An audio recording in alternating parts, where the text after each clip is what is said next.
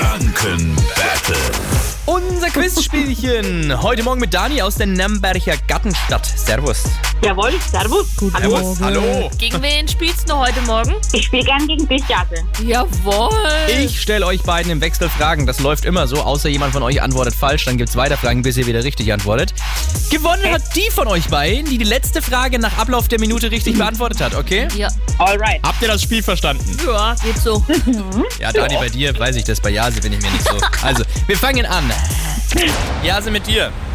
Wer schaut denn bei dem Schlaflied La Lelu zu? Der Mann im Mond. Gut. Oder? Ja, ja, ist gut.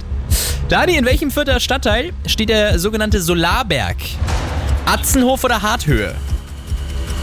Harthöhe. Atzenhof. Nächste Frage für dich, Dani. Mit welchen Buchstaben wird eine Very Important Person abgekürzt? VIP. Correct. Jase, die Zahl eine Million hat wie viele Nullen? Sechs. Das ist richtig. Dani, von wem stammt die Evolutionstheorie? Äh, Charles Darwin. Jase, wie heißen die Haarstreifen neben den Ohren? Koteletten. Richtig.